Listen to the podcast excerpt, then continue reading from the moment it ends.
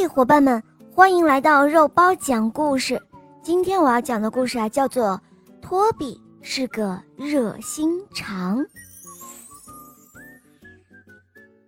托比是一个聪明的老式蒸汽煤矿车，他很快乐，也非常友好，总是乐于帮助多多岛的朋友们，是多多岛上的热心肠。这一天，托马斯和托比一起来到朵朵岛搜索与营救中心。胖总管要给托比分派特殊任务。哦，胖总管会派给我什么特殊任务呢？希望我的工作既有趣又刺激。托比期待着。这时候，胖总管走了过来。哦，托比。你的任务是帮助和照顾我们的新朋友班士。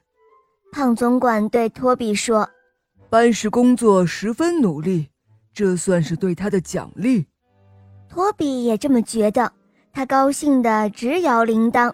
“哦，好的，我希望能够和班士度过一个快乐的一天。”托比兴奋地说。“哦，天色已经很晚了，我们应该休息一下。”托比对班士说。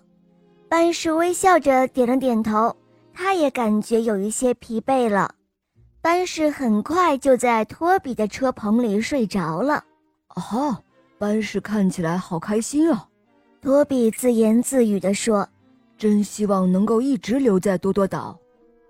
到底要给班氏找一个什么样的地方呢？”托比想着。哦，也许飞蓝田野是个不错的选择。第二天。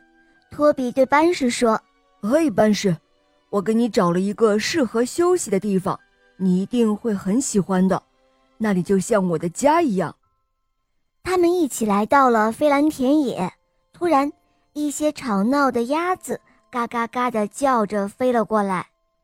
班士从来没有见过鸭子，他吓得大喊：“哦哦，天哪，这是什么？”说完。班士便匆匆地跑开了。哦，班士，我带你去迈克尔农夫的农场吧。托比对班士说：“那里美丽又温暖，你一定会很喜欢那儿的。”托比找啊找，哦，我一定要给班士找一个最好的地方。他大声地说。突然，班士笑了起来。托比感到很奇怪，班士为什么会笑呢？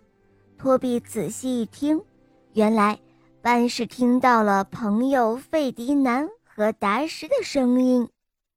哦，我想要回家，托比。班士对托比说：“我想念我的朋友们了。”托比现在终于明白了，班士不想要休息的地方，他呀只想回家。